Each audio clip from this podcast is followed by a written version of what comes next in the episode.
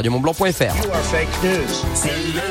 Fake ou pas fake Et on embraye évidemment directement sur le fake ou pas fake que nous a trouvé évidemment Nathan dans les bas-fonds de la toile Oh. du web. Il a appelé son copain Donald Trump et euh, il lui a tout, tout simplement demandé inspiration, je pense. Oui, voilà, tout simplement. Il me donne de- pas mal de fake news, on, on va dire. Il a des belles cartouches.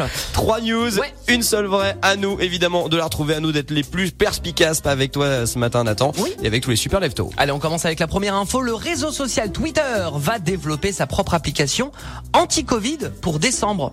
Comme euh, tu sais, l'application Tous Unis contre le Covid. Ouais, bien sûr. Bah, Twitter vont le faire aussi, mais de manière mondiale. Pourquoi pas Ou alors le réseau social Instagram va développer une application de méditation yoga.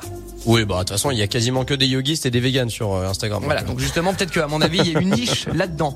Ou alors le réseau social Facebook va développer sa propre application de rencontre, un petit peu comme Tinder par exemple.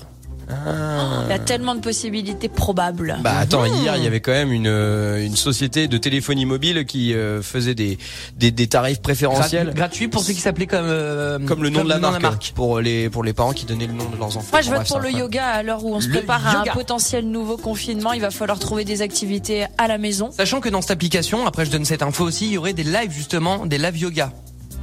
Et ils le font déjà. Oui, mais justement c'est Allez, moi, je dis- uniquement destiné pour Moi je dis Facebook Le yoga. rencontre parce que justement là tous les réseaux sociaux sont en train de jouer un petit peu leur vatou du fait d'un nouveau confinement ou pas. Euh, De pas justement ils vont essayer ils vont essayer de rapprocher un petit peu les gens du fait de la, de la distanciation sociale.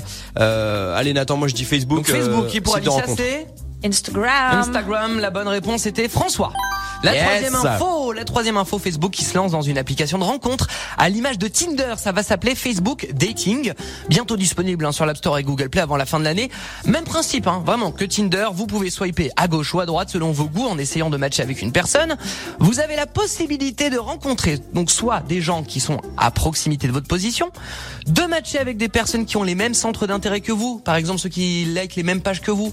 Donc ça, ça peut être aussi un, un, un facteur de succès.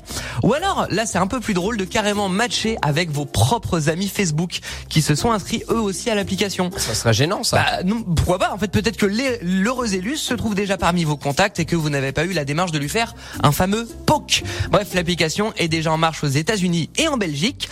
Elle sera disponible en France normalement pour décembre. Bah merci pour euh, cette fake news. c'est bon ça Non, c'est Et- pas une fake news du coup, c'est une vraie news. Enfin, c'est fake news et euh, notamment cette vraie news donc de Facebook qui va se Hmm. lancer donc dans l'appli de rencontre. Pourquoi pas De toute façon, ils arriveront forcément à vendre des pubs et donc à faire encore un peu plus de money money. C'est les super.